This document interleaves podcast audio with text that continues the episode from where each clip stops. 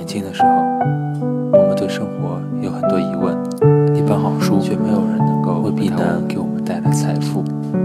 但如果想拥有更好的生活，这本书一定能够帮助到你。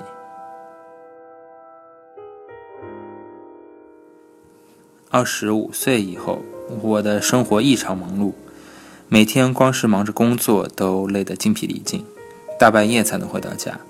随便吃点东西就把肚子给填饱了，然后迅速的洗个澡了事。好容易有一个周末，稍微休息一下，扫个地，洗个衣服，再处理点家务，太阳就落山了，一天也就过去了。当时我总觉得心里有点空荡荡的，那是因为我忙着应付一个又一个的任务，而没有用心去做每一件事情，不知不觉中时间就无情的过去了。有时候我会扪心自问一下：我这么拼命到底是为了什么呀？我努力了那么多年，到底做成了什么事情？年轻的时候什么都不想，闷头努力的时期，也许有一定的意义。然而，要是这种状态一直维持下去的话，那就是在糟蹋时间了。年过三十之后，我改变了自己的工作方式和生活方式，开始认真的做好眼前的每一件事情。尤其在工作上面，我更重视质量而不是数量，全心全意地把每一份工作都做到最好。在生活方面，我会不时地做一些美味佳肴犒赏自己，出门散散步，亲密接触大自然，和志趣相投的朋友聚一聚，学一些自己感兴趣的东西。总而言之，我学会了享受当下的生活，找回正常的生活节奏。我也深刻地感觉到，这才叫活着。在之前的章节中，我向大家介绍了怎样杜绝浪费、调整流程的各种方法。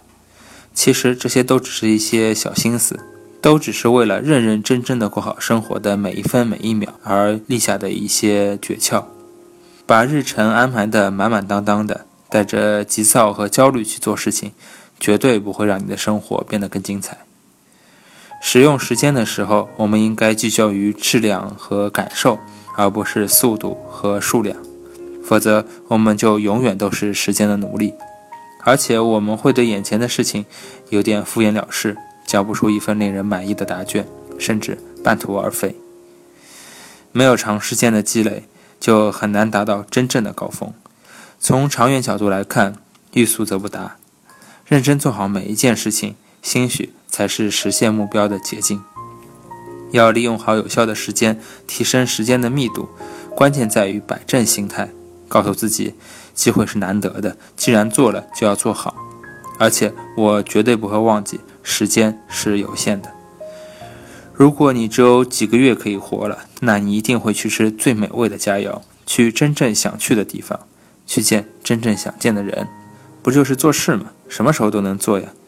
如果你抱着这样的心态，那就不会对日常生活太上心了，做什么事情都会马马虎虎的。我们又不是赶着去投胎，但也得充分考虑到自己的年龄。难得上天给了我们一些时间，那就用好这些时间，给自己过得更幸福一些。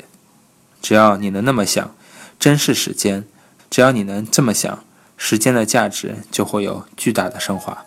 不过，真的要做到事事周到。事事认真，其实也真的是很累人的。所以我们要做到的是有收有放，张弛有度，要明确重点在哪里，以及哪里是我的能量源。